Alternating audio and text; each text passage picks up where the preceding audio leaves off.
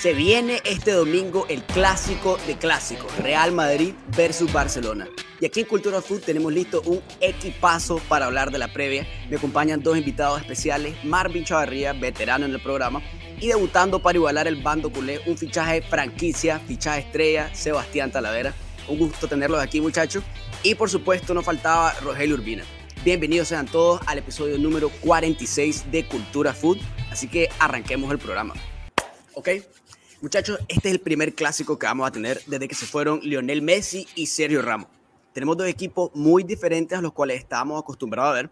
Los dos con bajas sensibles, con cambios de entrenador, como el Real Madrid, que se fue Zidane y llegó Carleto Ancelotti, y que tuvo fichajes también los blancos, fichado a David Alaba y Eduardo Camavinga, pues. Barcelona que tuvo bajas monumentales este, para esta temporada, como lo fue Lionel Messi y Antoine Griezmann, pero también recuperó a Ansu Fati. Entonces, con esto quiero empezar, y quiero empezar con vos, Marvin. ¿Cuál de los dos equipos tiene bajas más importantes para este partido y qué equipo viene en mejor momento? O sea, ¿qué tanta diferencia hay entre los dos al día de hoy? Hola, ¿qué tal? Buenas tardes a todos. Un placer volver a, compartir, ¿verdad? Con, con ustedes y ahora en este caso con Sebastián también. Respondiendo a tu pregunta, Carlos, para mí esa pregunta es, es, clara y es fácil. El Barcelona tiene bajas más importantes, porque las bajas del Madrid sí, Gareth Bale, pero Gareth Bale incluso, o, en, en Azar, ¿verdad? Que está en la lista de convocados, pero no se sabe si va a tener minutos. Estas ya son comunes, ¿verdad? Ya, que más bien lo extraño es ver que el Real Madrid cuente con estos dos jugadores. Entonces ya el equipo merengue se ha acostumbrado, por así decirlo, a que su juego pase por otros personajes más importantes, como lo son Karim Benzema, hoy en día Vinicius, ¿verdad? Eh, el mediocampo está intocable, Casemiro, Modric, Kroos, Valverde también. Entonces, yo apunto que la baja más importante la tiene en este, en este caso el Barcelona, aunque por el caso de Pedri principalmente. Yo apuntaría ahí más por Pedri, porque Dembélé viene siendo el mismo caso que, que viene siendo el Gareth Bale del Madrid, ¿verdad? Es raro más bien que el Barcelona cuente con un Mané Dembélé al 100%, entonces yo apuntaría por el Barcelona. Con tu segunda pregunta, creo que creo, creo que según lo presentado, ¿verdad? Según lo visto al inicio de temporada, el equipo que viene con mejor, con mejor rendimiento, ¿verdad? Viene siendo el Real Madrid, pero siempre digo, un clásico es empezar de cero. No importa cómo vaya la temporada, no importa cómo vaya el campeonato, el clásico los dos comienzan del 100% y todo va desde el minuto cero hasta el 90 o más cuando han sido clásicos, ¿verdad? De, de eliminatorias de otros torneos.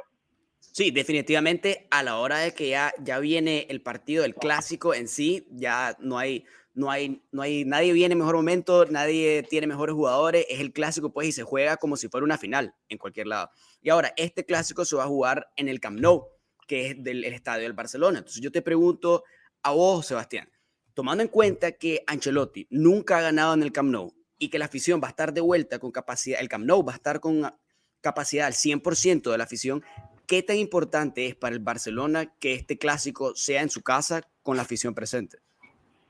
Eh, muchísimas gracias, Carlos, Rogelio, Marvin, un placer estar hablando con vos. Muchísimas gracias por la oportunidad.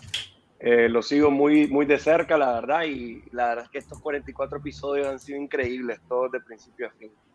Eh, para responderte a tus preguntas, brother, te puedo decir, el, el, problema que está sucediendo ahorita es de que la afición no cree mucho y por, a pesar de que la capacidad no es la primera vez, a, pesar de que es el primer clásico que tiene capacidad de público, pero ya desde hace dos partidos ya dejan que el Camp Nou pueda estar en capacidad del 100%. Y lo más que se ha logrado es un 43% al día de hoy. Y esto obviamente te dice de que no hay un estandarte, no hay alguien que venga y que te levante al público, aparte de Ansu Fati, ¿verdad? Que obviamente está claro el por qué no se ha estado llenando el estadio, a pesar de que Ansu Fati ya está empezando a mostrar signos de competencia. Eh, la afición, el problema es de que yo creo de que necesita a alguien en quien creer, ¿verdad? Y creo que al suave, al suave está empezando a suceder estas cosas, ¿verdad? Viene Gaby, están estos jóvenes. Yo creo que la afición, una, una parte muy importante es de que cree en los jóvenes y cree en esta reestructuración. Entonces ellos le dan la oportunidad, van a estar alentando cada vez que la toque un joven, cada vez que vaya con todo el ataque, cada vez que robe un balón Sergio Dest.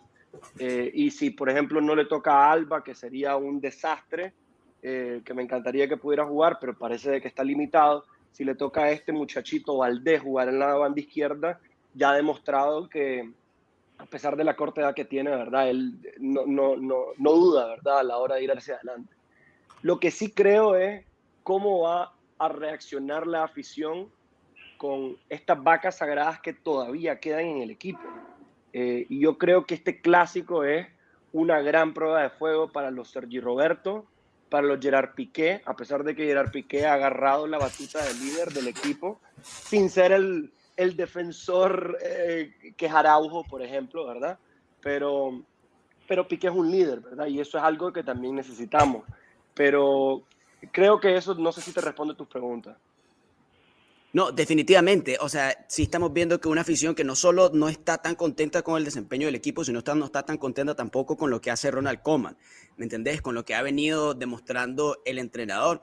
Pero siempre el Camp Nou es un eh, estadio difícil, históricamente es un estadio difícil. Por eso Ancelotti ha llegado a jugar ahí con el Milan, con el PSG, con el Real Madrid y con ninguno ha podido ganar. Claro, estamos en un contexto un poco distinto pero creo que sí depende bastante de que ese estadio esté al 100% y de que ese estadio esté comprometido también al 100% con el equipo. Que como había dicho vos, tenemos, es un, es un mix. Creo que no solo en el Barcelona, sino que en los dos equipos tienen un mix de experiencia con juventud.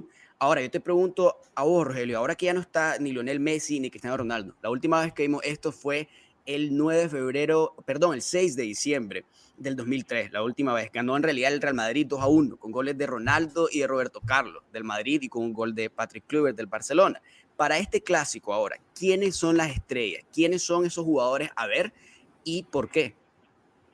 Mira, este, ahorita que mencionaste ese 1-2, creo que ese fue el partido en que rompieron la racha que llevaban como 18, eh, 20 años eh, que no ganaban al Barça en el Camp Nou en liga y se rompió precisamente con ese partido. Así que que me gusta eh, ese resultado, dando que ya no van a estar ninguno de los que ya mencionaste. Y creo que ahora eh, el jugador clave, que, que, para mí es el más importante de toda la liga, y vos sabes que yo he dicho que incluso es el que ha tenido mejor arranque, es Karim Benzema. Eh, Karim Benzema para mí ahorita es el mejor jugador del mundo, tal vez junto a Lewandowski y Salah, y, creo que tiene ganas y, normalmente le juega bien al Barça, así que por ahí va a pasar y vamos a ver si, si Rodrigo o Vinicius, que son los que seguramente lo van a acompañar, se apuntan también a, a, un partido eh, determinante y, y, creo que sobre todo Vinicius puede causar muchísimos problemas a una defensa del Barcelona que lleva eh, año y medio eh, dejando muchísimas dudas. Sí, definitivamente. Eso es por parte del, del Madrid. Por parte del Barcelona, claro, tenemos a Ansu Fati, que es, la, es el 10 ahora, es el que tiene que demostrar dónde está la calidad. Tenemos a Memphis Depay, que sí se podría decir que es el jugador en el ataque que ha mostrado más liderazgo. Y por supuesto lo que pueda llegar a ser Jordi Alba o lo que pueda llegar a mostrar un Frankie de Jong, que se le ha exigido bastante y ha, ha quedado de ver, para ser honesto. Pero bueno, habla, eso es los jugadores. Ahora en cuanto a planteamiento, vuelvo con vos, Marvin. Por parte del Real Madrid, ¿qué planteamiento podemos ver en cuanto a el once inicial, quiénes van a ser los titulares y qué aspecto del juego tenemos que, tiene que explotar el Real, Madrid, el Real Madrid, qué aspecto de su juego, si es la defensa o si es el ataque o si es la contra, qué es lo que podemos esperar del Madrid.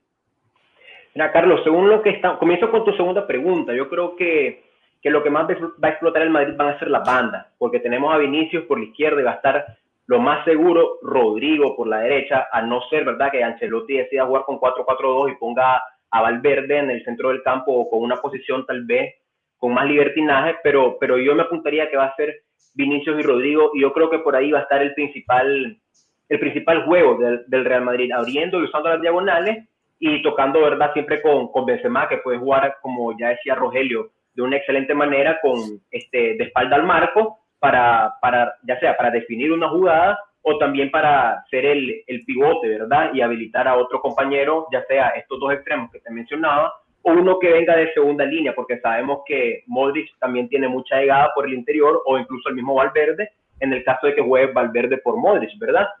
Y luego, respecto al planteamiento, yo creo que Carlo Ancelotti va a seguir con su, va a respetar su 4-3-3. Para mí sería, como te decía, una muy sorpresa que juegue 4-4-2, y yo creo que el 11 del Madrid va a estar claro. Courtois, Mendy, el lateral izquierdo, en la, en la derecha va a estar Nacho, porque no creo que juegue Lucas Vázquez. Nacho descansó en el partido de Champions y yo creo que va, a juntar por Nacho. En los centrales creo que va a estar militado y Alaba. Entró Carvajal en la convocatoria. Eh, vamos a ver si lo arriesga también. No, yo no. Sí, normalmente el Real Madrid cuando, cuando, cuando mete a su jugadores en la convocatoria es porque ya están para jugar, pero una cosa, no creo que, que lo arriesgue titular sabiendo que es un partido que, que va a ser muy, este, muy físico, que va a ser también que tiene que los laterales atacar, que va a ser muy exigente, correcto.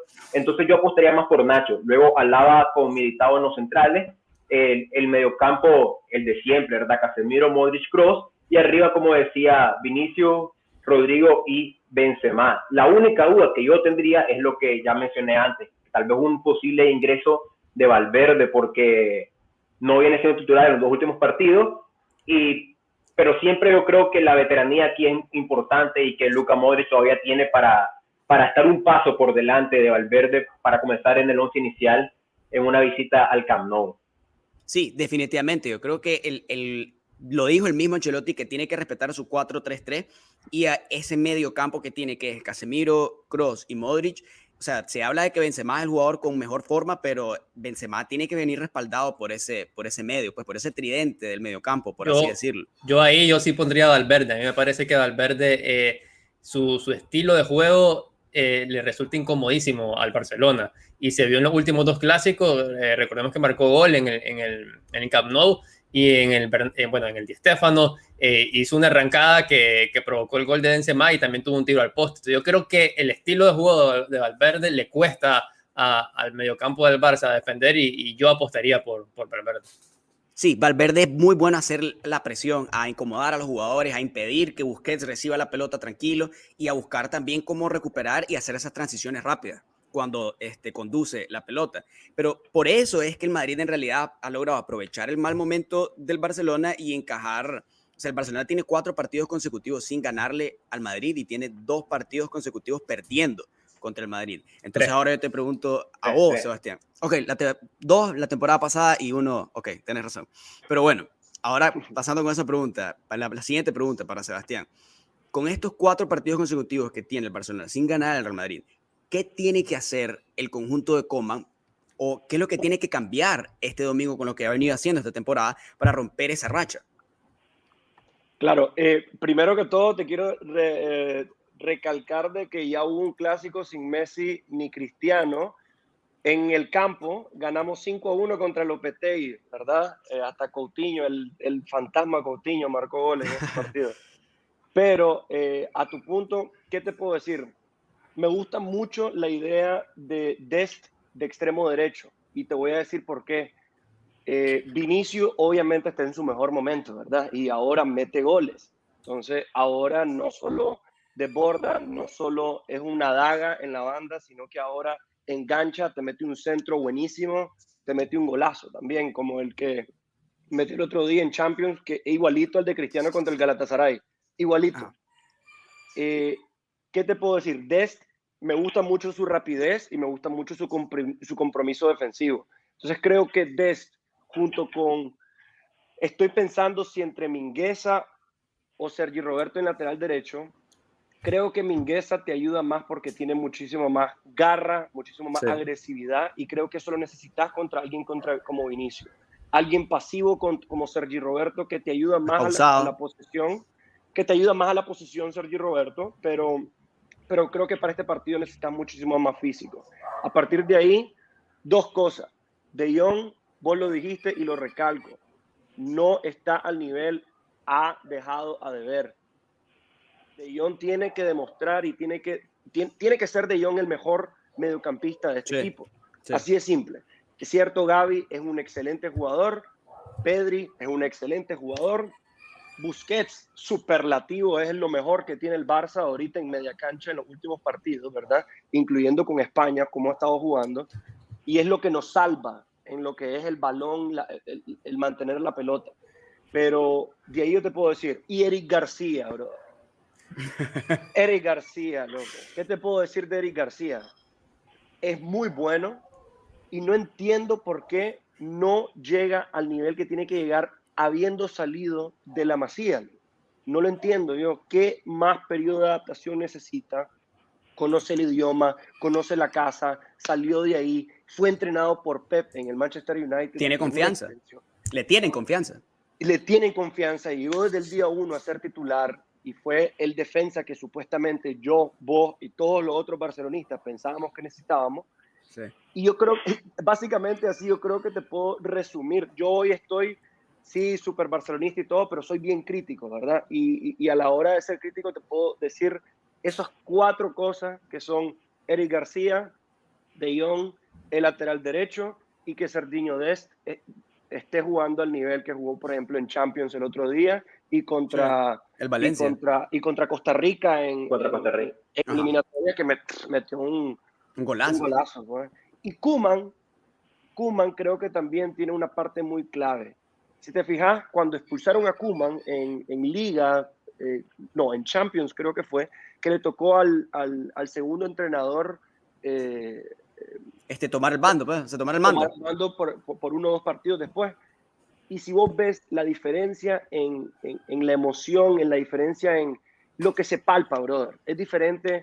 Eh, el entrenador sustituto, el segundo entrenador, era muchísimo más, eh, you know, lo, lo, lo, los motivaba mucho más, muévanse por acá. Kuman yo lo veo que muchas veces como que solo se resigna regaña mucho, regaña mucho. No me gustaría ser jugador de Kuman y tener un mal día. Eso te lo puedo y, y, sobre todo regaña bastante a los canteranos, a los jóvenes. Es donde se le ve más exaltado. No, no, no se ve igual cuando, cuando hay un error de, de un veterano, ¿no? Entonces eso, eso no, no, hace que... Los que no le pueden contestar. Que los que... que que los que le cae mal Kuman, que es una porción importante en el barcelonismo, eso no, no ayuda a, a relajar la, la agua. Sí, y Jordi Alba, ojalá, brother, que juegue. Ojalá que juegue, porque como lo estábamos diciendo antes, imprescindible. Eh, en, en, en, fuera de, de, línea, si no juega Jordi Alba, eh, tenés que manejar totalmente diferente el equipo. No solo es una posición, sino que también es un método de juego, ¿verdad? Jordi Alba es, como ya sabemos todos, es otro extremo y, y te ayuda increíblemente. Pues. Y Ansu Fati, que no juegue 90 minutos, creo que es triste me encantaría que pudiera jugarlos porque necesitamos a alguien que cada vez que tenga la bola la gente se levante del asiento, bro. Con que juegue 60, 50 minutos yo soy feliz, la verdad. Sí, definitivamente. Yo creo que tocaste algo, algo muy, muy cierto y al final el, este partido o lo que pueda llegar a, lograr el Barcelona depende bastante del momento que tenga Frankie de Jong. Porque si ya, sabemos lo que puede hacer Sergio Busquets con la pelota, si la recibe tranquilo. Ya sabemos en realidad lo que puede mostrar Gaby, lo vimos en la, en la Nations League jugando titular la semifinal, en la final y dejando muy, muy buenas sensaciones. Entonces es raro que miremos estos dos jugadores que juegan tan bien con su selección y después vienen al club y no rinden igual. Entonces eso depende bastante del trabajo defensivo, del trabajo destructivo que pueda hacer Frankie de Jong, del sacrificio que pueda hacer para lograr que este mediocampo juegue en bloque. Ahora, dándole tal, el, no el, un poco el beneficio de la duda a Ronald Koeman, que yo soy el primero, la verdad, y no estar contento con lo que está haciendo. Creo que en los últimos dos partidos donde ha logrado tener consistencia en los resultados, pues, es que ya tiene un 11 inicial, un 11 tipo, pues, que juega con ese, con ese, un estilo de 3-4-3, perdón, un 3-5-2, perdón, con, cuando está defendiendo, pero cuando tiene la pelota es ese 4-3-3, eh, pues, con Sergio Dez jugando de extremo, cuando tiene la pelota y cuando no la tienen baja como carrilero, pues. Entonces, eso junto con para mí es Mingueza el que tiene que jugar en el lateral derecho, por lo mismo que tiene esa capacidad física que Sergio Roberto, eh, Sergio Roberto ya no la tiene, pues. Entonces, eso le va a ayudar a contener la, la banda derecha que es lo, donde va a estar Vinicius y donde va a estar Mendy también, que no nos olvidemos de la capacidad ofensiva que tiene también Mendy y la capacidad física para superar a los jugadores del Barcelona. Entonces, eso nos va a ayudar para defendernos bien el Barcelona y la banda izquierda la tiene que explotar Jordi Alba con, con Ansu porque ya lo he dicho antes, Lucas Vázquez, que es muy probable que sea el titular, no esté en su mejor momento. Y Lucas Vázquez también, este, dentro de todo, Lucas Vázquez, Nacho y Carvajal, creo que puede ser tal vez el que está más débil. Y Carvajal, si juega, eh, recae bastante en sus lesiones, eh, Carvajal, entonces no creo que vaya a jugar. Entonces, ahora es el medio campo y también el medio campo es la respuesta del Real Madrid, pues, que Casemiro, Modric y Kroos puedan neutralizar todo lo que pueda llegar, todo lo que, todo ese flujo de, de balón que puede tener el Barcelona. Ahora, para ser, no, no sé si positivo o, o, demasiado optimista, optimista, creo que el mediocampo del Madrid no viene en su mejor momento. Casemiro ha estado ha mostrado señas de bastante desgaste físico, no está en su mejor momento. Tony Cross no ha tenido tanta, este, no ha sido tan consistente en cuanto a jugar, o sea, ha, estado viniendo de lesiones, no ha estado estando todos los partidos y Luka Modric pues ya tiene 36 años, si no me equivoco. Entonces, estos jugadores sí la temporada pasada jugaron casi todos los partidos de la segunda vuelta, entonces ya se está viendo ese desgaste físico para los tres, entonces es probable que de eso se pueda agarrar el Barcelona. Pero ese es, un, ese es mi humilde opinión y mi optimismo también, culé. Pero ahora les pregunto, este, ahí es, ahí es. Esta es ahora una pregunta ya un poco más suelta, pues más libre. Ajá, también. Ustedes, los, los, que, los que tienen más miedo son los que ocupan, son los que andan el, el escudo, los que están más tranquilos. No necesitan de eso ahorita. Pero bueno, una pregunta un poco más abierta. ¿Qué esperan del partido, muchachos? Y rífense con su predicción para mañana. Empezamos con Marvin. Mira, Carlos, yo dando, uniendo lo que preguntas con lo último que vos dijiste, yo creo que eso va a ser muy clave también de, por parte del Barcelona, el medio campo y la presión arriba, tanto con los atacantes que usen, con su medio, yo creo que De Jong es un partido para que vuelva a mostrar el verdadero Frenkie De Jong que muchos conocemos, ¿verdad? Y que se van a aprovechar del último que, con lo que vos cerrabas, que el mediocampo del Madrid no viene con una constancia tan buena como nos viene acostumbrando, ¿verdad? Y que la defensa del Madrid tampoco tiene esa costumbre como le cuesta salir, ¿verdad? Tocando. No es la misma defensa que salía con los ojos cerrados, cuando estaban Marcelo, Ramos, Barán y Carvajal. Ahora esta nueva defensa, al ser nuevos jugadores como Alaba, pues Militao todavía está tratando de mejorar. A veces vemos que les cuesta bastante la salida de balón. Este, y por la derecha, vos decías Lucas Vázquez, yo sigo pensando que va a ser Nacho, pero entre la defensa y el cómo está el medio campo del Real Madrid, sabe que una, el Barcelona sabe que una habilidad que va a tener va a ser la salida de balón. Y yo creo que van a aprovechar que del centro del campo, culé, va a estar Gaby y De Jong, que son jóvenes y que pueden ayudar tanto a presionar arriba como después regresar lo más rápido, ¿verdad? Que puedan, ayudado por supuesto de, de un Serginho de esta arriba que tiene la velocidad y capacidad física para presionar y volver a la defensa en caso que el Madrid lograse salir sin dificultad, ¿verdad? y luego un Depay que puede presionar ahí en tres cuartos de cancha, incluso te un poquito más abajo en caso de verse superado. Yo creo que por ahí se mucho el inicio del partido. Ya luego podemos, va a determinar, ¿verdad? Claro, el resultado, ¿verdad? Quién se ponga arriba, quién se ponga, o si continúa, ¿verdad? 0-0 para ir viendo cómo, qué se puede producir de un minuto 30 en adelante. Siempre te limita mucho, ¿verdad? Cómo vaya el, el resultado y con respecto a la predicción, yo creo que, yo creo que el Madrid va, va a repetir el resultado de la campaña pasada 1-3. Bueno, o sea, tremendo. Hablaste bastante bien del Barcelona y todo, pero al final gana el Madrid. Nos, voló, nos, tiró, nos tiró. Está bien. ¿Vos, Sheva, qué decís? Mira, yo te digo, loco, de que yo creo que vamos a sufrir mucho tiempo, ¿verdad? Pero creo y confío mucho en nuestra banda derecha. Creo que vamos a contener a, a Vinicio Creo que la vamos a ver muy peluda, eh, pero creo que vamos a terminar ganando 2 a 1.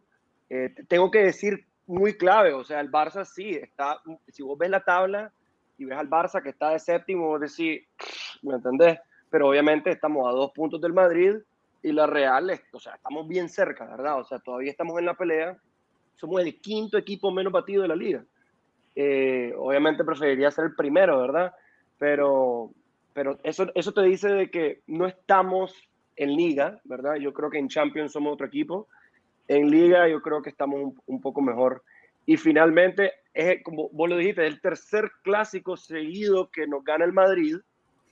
Y casualmente es el tercer clásico de Kuman. Kuman gana una, por sí, ajá, que salga, que haga algo, bro, que se no levante. No se puede ir Kuman sin haber ganado un clásico, ¿me entendés? O sea, no se puede ir una leyenda del barcelonismo si viene como jugador, como jugador. Sí, no, como jugador, claro, claro, claro, ¿verdad? No se puede ir sin ganar un clásico, ¿verdad? Eso es lo que yo te, quiero decir. Eso, eso es lo que necesitamos, muchachos. Eso es lo que necesitamos, muchachos. Optimismo, garra, esa confianza, la verdad, tener. Pero voy a estar llorando todo el partido. Mira, bueno, me encanta, me encantó lo que dijo Sebastián. Yo no comparto lo mismo, pero yo lo voy a decir, yo voy a decir después. Pero, Rogelio, ajá. Mira, eh, para, para, seguir en, lo que está diciendo eh, Sebastián de, que Kuman no ha podido ganar, y es que en realidad Kuman le ha costado prácticamente todos los partidos top, pues, todos los partidos de equipos Champions. Eh, no le ha ganado al Atlético tampoco, eh, no le ha ganado al Madrid, y en Champions le ha ido fatal, ya hasta el Benfica lo ha, goleado. Eh, entonces yo creo que el Madrid... Sheriff, sheriff, bárbaro, bárbaro. Español también, pero... Ajá. El Madrid donde se tiene que, que, enfocar y donde creo que va a causar mucho daño es en la, en la transición rápida. Eso le cuesta un montón al Barcelona y por eso para mí es importante que juegue Valverde. Ahí yo, yo estoy, eh, estoy bien en la línea de que tiene que jugar Valverde por Modric, eh, pero, pero ese, ese transición rápida es lo, que, es lo que le causa daño y yo creo que el Madrid buscando eh, un poco más el, la contra y no tanto la posición para ir contra el Barcelona, le va a hacer daño y estoy con Marvin. Usualmente el Madrid ese resultado en el Camp Nou como que le gusta, el 1-3. lo vimos en la Supercopa con aquella de, de Asensio, eh, lo vimos en el último clásico y, y yo voy por, por, ese lado. Yo no estoy en, en la... hay, hay, un sector que siente que, que este es el momento para golearlo. Eh, sí, obviamente me gustaría eh, devolver una de las goleadas que, que, el Barcelona cada vez que puede, si, si la hace, pero yo creo que eh, no, no es una diferencia tan abismal ahorita la que tiene el Madrid sobre el Barcelona. Eh, ninguno de los dos está en su momento eh, en los que eran los top de Europa. Estamos en un escalón abajo de los, de los favoritos de Champions, pero creo que el Madrid tiene mejor plantilla, eh, tiene las ideas un poco más claras y, y con el regreso de Kroos y, Mendy, perdón, deberíamos de ganar al, al, Barça y seguir con esta racha bonita que tenemos en el clásico. Bueno, que, que, le, que al Madrid le gusta ganar 3 a 1. Por su, ¿A quién no le va a ganar, gustar ganar 3 a 1? O sea, el Barça le, le gusta meterle 5 a 0 también al, al, Madrid en el Camp Nou, pero no creo que, no sé qué tan probable que, es que vaya a pasar eso. Pero bueno, ahí sí, dando una. Poco, poco, poco. Dando una proyección, dando una proyección medio, o sea, tratando de ser centrado, pues, ¿sabes? Y tomando en cuenta lo que he venido viendo el Madrid es favorito para ganar este clásico. Es, es mentira decir que, que, no lo es, pues. Es mentira decir que están, los dos vienen, este, que va a ser un poquito, que no va a ser desnivelado, pues. El Madrid tiene las de ganar. Ahora, viendo también lo que ha pasado eh, durante esta temporada, el Madrid es débil en, los primer, en el primer tiempo. Arranca débil. Le pasó contra el, el, Celta de Vigo, este, le pasó contra el Inter, sufre bastante en el Valencia tiempo, también. Contra el Valencia, contra el sufre también. bastante. Exacto, sufre bastante en el primer tiempo y llegan pues, después a tomar ya como que más riendas del partido en el segundo. Entonces ahí eso puede capitalizar el Barcelona. Otra cosa, sí siento también que el Barcelona ha, sabido este, ocupar lo que es Jordi Alba, ya tiene automatismo, pues, lo que es Jordi Alba subiendo por la banda izquierda y Ansu Fati se está combinando muy bien con Memphis Depay este, volviéndonos a otra cosa, el Madrid tampoco defiende muy bien, que digamos, el Barça yo creo Correcto. que defiende, el Barcelona defiende peor, pero sí el Madrid no defiende muy bien. Hay que tomar en cuenta que se fue Rafael Barani, se fue Sergio Ramos y lo que fue militado la temporada pasada, pasada no lo es ahorita, pues. Entonces yo creo que sí tiene momentos en los que el, el Barcelona puede capitalizar para llegar a hacer un, un, un resultado positivo, pero algo, algo muy malo que tiene el Barcelona es que pierde control del partido muy fácil y baja las manos muy, muy fácil y se le pueden ir, se le pueden ir arriba, como decimos acá. Y los centrales, Piqué y Eric García pierden la marca o como no saben priorizar a quién es en realidad el que tienen que, que seguir y dejan muy desprotegido el, el, centro del campo. Entonces yo creo que el, los dos tienen cosas para capitalizar. El Barcelona puede agarrar, aprovechar momentos y el Barcelona puede sacar un empate. Yo creo que un empate 2 a 2 en el Camp Nou ganamos más un punto de lo que perderíamos dos. Y ya nos metemos en, en, la, en, la, en la pelea por la liga, que Sebastián dijo algo súper importante. Yo creo que el, el, Barcelona de la liga y el Barcelona de Champions son equipos distintos dentro de todo. Y el Barcelona se siente bastante cómodo con la liga. Lo hemos visto pues en los últimos años y, as, y sabe pues cómo... No disparamos al arco en Champions, imagínate. Sí, no bueno, ese, ese, definitivamente es otra conversación, pero yo digo 2 a 2. Yo, digo, yo creo que... Eh, no, espérate, primero, primero, yo me quedo con el argumento de Sheva. Si, si me, me, preguntan algo a mí, lo que dijo Sebastián. Pero para mí, 2 a 2, 2 a 2, para ser un poquito Yo creo más que, que va a ser clave quién marque el primer gol. Porque eh, si lo marca el Madrid, creo que el Barcelona está en una situación tan, tan frágil mental que, que van a entrar en los nervios. Y, y creo que el Barça necesita en los partidos ahorita para por lo menos salir de la crisis eh, deportiva, la, ya la institucional, eso es otro tema, eh, necesita que el partido se le ponga en un contexto adecuado, cuando ya se le empieza a poner eh, más, eh, más peros que superar, remontar y todo eso, mm, ya ahí me cuesta ver que a un Barça remontando al Madrid. Entonces es clave eso, pues es clave que, que la primera ocasión clara que tenga cada equipo la vayan a guardar. Bueno, sí, eso, está Sobre todo porque, continuando con lo que decía Rogelio, es muy importante, y si el Madrid se pone por delante, recordad que el Barcelona son pocos los jugadores que tienen experiencia en clásicos, van a haber muchos que va a ser su primer clásico, que no saben cómo manejar esto, y muchos, ya sea por ser nuevas contrataciones, por ser jóvenes que vienen de la cantera, que si ven a un Madrid por delante, posiblemente ya no logren igualarlo, ni mucho menos les va a costar más una posible remontada. No, no, 41 clásicos mañana de Sergio Busquets, de jugador en, el, en, los dos equipos actuales con más clásicos, a cuatro de Lionel Messi, con 45. Y creo que Messi está empatado con, con Ramos. ¿no? Eh, sí. o sea, son, son números altos, ¿verdad? Ah, claro, claro. El, si, si, si, el Barça se parte, brother, si el Barça se parte las líneas, ahí es donde nos va a ir muy mal. Muy, muy, muy, muy mal. Si el Barça lo pausa jugamos compacto y no dejamos de que el partido se nos vaya a esas corridas de Vinicio o ni quiera Dios, Rodrigo si juega, brother, ni quiera Dios, porque otro que corre. Y, y, si dejamos a esos dos que estén haciendo, y obviamente al que no hemos mencionado, que es el mejor de todos, que esa es la clave, es el distinto, el Madrid tiene un distinto, ¿verdad? Que es Karim Benzema. Ese, e, e, él es ahorita el, el representante de la liga, ¿verdad? Hay que estar claro de eso y, y, y, el que tiene ese equipo, el que tiene ese jugador es como cuando nosotros teníamos a Messi y Cristiano no había llegado al Madrid. ¿Me entendés? O sea, eh, tenemos, eh, ellos ahora tienen esa ventaja, obviamente, pues al tener ese jugador. Sí, definitivamente. Pero todos sabemos pues que va a ser un partidazo y que vamos a estar pendientes. Y no solo el clásico en realidad que tenemos mañana, sino que el domingo tenemos un domingo cargadísimo de fútbol. O sea, este, Liverpool, Manchester United, ¿no? También va a jugar. O sea, tenemos partidazos por todos lados, pero El clásico de Francia, eh, hay clásico en Francia y hay en... No me acuerdo en Italia, Italia, en Italia, en Italia. Juve Milan. Importante. Messi y Cristiano siguen jugando clásico mañana también. Ajá, así es. Con diferentes equipos, pero también jugando clásico. Y siguen, y siguen haciendo desastres en la Champions nosotros queremos cambiarlo y buscarlo de heredero, brother, y ahí siguen los más estando ahí arriba. no, el, el, fútbol es Cerrándonos la puerta. Sí, sí, sí, el fútbol es el mismo, la puerta. eso no cambia. Pero bueno, muchísimas gracias muchachos por estar aquí compartiendo con nosotros, tremenda previa a la que nos tiramos, y muchísimas gracias a todos los que nos están escuchando. Les pedimos, por favor, que si les gustó este video, que le den like y se suscriban también para que estén pendientes de todos los otros videos que vamos a Y la campanita, la campanita para que cada vez que tengamos el video... Campanita. Listo. Yo, me suscribí, por eso es de que se den los 44 episodios, brother. Bárbaro, lleva, lleva. Definitivamente vamos a, tener, vamos a tener que incorporar este fichaje. este, este, revulsivo está tremendo, ¿no? Pero, bueno. Te sentí solo, Carlos, ¿verdad? Para ayudarte un poquito. No le voy a mentir. por favor, por favor. Ya, ya, me había visto antes de ventaja 2 contra 1, horrible, loco.